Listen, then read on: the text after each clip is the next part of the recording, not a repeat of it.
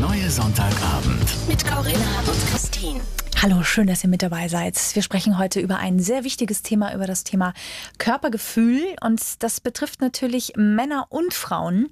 Trotzdem ist es leider so, dass tatsächlich mehr Frauen von dem Druck von außen und auch von Essstörungen unterm Strich betroffen sind als Jungs. Wir haben jetzt hier eine aktuelle Studie von der Hochschule Landshut, die sich hauptsächlich eben mit Mädchen und Frauen beschäftigt. 138 Mädchen und Frauen wurden befragt, wie sie sich so auf Instagram darstellen. Und die Antwort ist natürlich Überraschung, möglichst perfekt. Und dafür nutzen sieben von zehn dieser Mädels und Frauen Apps, um sich entweder zu verschlankern oder um ihre Haut schöner zu machen. Und wir sprechen jetzt mit Anni. Anni ist 22. Sie hat sich durch den Einfluss von Instagram in eine Sportsucht treiben lassen, weil sie sich einfach mit den falschen Bildern verglichen hat und ist dadurch krank geworden. Und heute hat sie sich größtenteils davon wieder befreit. Du arbeitest jetzt zwar immer noch als Influencerin mit deiner eigenen Social Media Agentur, aber wie geht es dir denn jetzt? Hallo, hier im Bayern 3 Anni. Hi Corinna, hi Christine, danke, dass ich heute bei euch sein darf. Wir freuen uns sehr, dass ja, du da total, bist. dass du auch äh, ein bisschen aus deinem Leben erzählen willst, weil du hast ja eine wirklich interessante Geschichte. Ja. Also du bist jemand, der sich jetzt schon seit 2012 auf Instagram bewegt und der als Fitnessmodel bei Instagram angefangen hat. Was hat Instagram mit dir und mit deinem Körpergefühl gemacht? Ja, Instagram hat mein Leben sehr stark verändert, weil ich eben durch diese quasi durch diese Sportsucht damals, ähm, ich habe mich auf, auf die Bühne vorbereitet, also auf Bodybuilding-Wettkämpfe Mhm. und ja, war dann eben so gehypt davon und wollte immer mehr und habe mich halt verglichen mit den anderen, weil damals, so 2016 war das, hat es irgendwie jeder gemacht und ich habe damals ziemlich viel Zuspruch bekommen, also ziemlich viel Anerkennung, die ich halt im privaten Leben nicht so bekommen habe, also von zu Hause.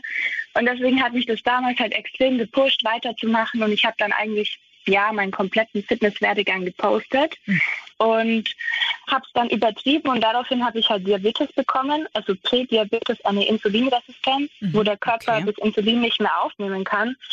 Und dementsprechend konnte ich dann nicht auf die Bühne gehen, also kein Bodybuilding mehr machen. Und ja, so ganz einfach erklärt, mein Stoffwechsel ist quasi jetzt kaputt. Sprich, wenn ich jetzt ganz normal esse, also ich ernähre mich sehr, sehr, sehr gesund und mache fünf bis sieben Mal in der Woche Sport, aber ich sehe nicht so aus, als würde ich jetzt siebenmal in der Woche Sport machen. Das war halt früher einfach ganz anders und ich habe mittlerweile akzeptiert, dass ich einfach nicht mehr so ein krasses Fitnessmodel sein kann wie früher. Das ist ja ein tolles Gefühl, wenn Leute schreiben, du siehst super aus, ich möchte so aussehen wie du. Und dann fällt das, man kann ja wirklich sagen, von heute auf morgen weg, oder? Also wenn der Arzt dir sagt, okay, ab jetzt geht's nicht mehr und das ist plötzlich weg. Wie hat sich das Ja. für dich angefühlt? Mm, Es war schon schlimm für mich, weil es war irgendwie wie eine Sucht. Also du, du lädst ein Bild hoch, du bekommst richtig viele Likes, Kommentare, Zuspruch und auf einmal kannst du gar nicht mehr so sein wie davor. Aber ich muss sagen, ich habe eine extrem treue Community, die mich halt total unterstützt und die das feiert, dass ich da heute so offen drüber spreche. Und ich möchte halt einfach zeigen, dass nicht jeder so aussehen muss wie eben diese Fitness-Influencer und Fitnessmodels.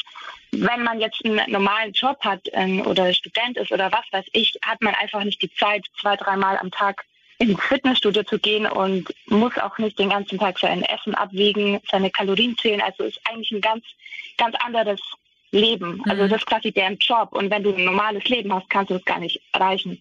Ist die Verleitung da, dass wenn man merkt, so, das kommt gut an, ähm, die Leute liken das, dass man doch einen Filter mehr benutzt oder dass man doch hier noch ein bisschen optimiert und da noch ein bisschen optimiert. Hast du dich da manchmal erwischt, dass du dachtest, ah, so ganz nutze ich das gerne aus, sozusagen, dass, dass man da ein bisschen schummeln kann auf Instagram auch? Die Versuchung ist auf jeden Fall sehr groß, weil es zum Beispiel Apps gibt, wo echt, dafür muss man jetzt keine Photoshop-Skills haben, wo wirklich jeder seinen Po größer machen kann, seine Taille schlanker, seine Pickel wegmachen kann. Und das Problem ist aber, dass ein normaler Instagram-Nutzer das gar nicht weiß, dass total viele Bilder einfach extrem bearbeitet sind.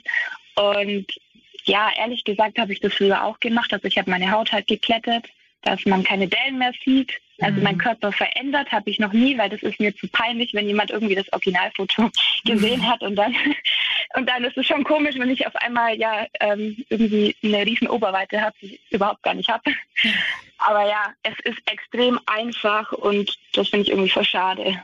Kommst du da oder bist du da nicht auch in den Kampf gegen deinen Körper eher gekommen? Auf jeden Fall. Ich meine, ich bin ja quasi selber mit daran schuld, dass ich jetzt quasi Diabetikerin bin, weil ich es übertrieben habe. Ich habe von meinem Fitnesstrainer die Anweisung bekommen, ich soll eine Stunde Cardio machen.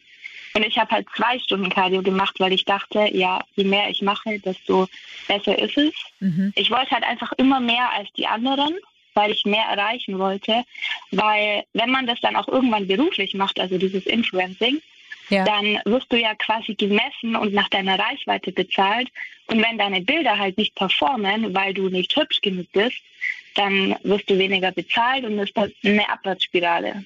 Aber wie sehr ist es, wenn du dann zum Beispiel du stehst vorm Spiegel und du guckst dich dann selber noch an? Würdest du sagen, das hat sich in den Jahren, seit du auf Instagram bist, auch ein bisschen verändert?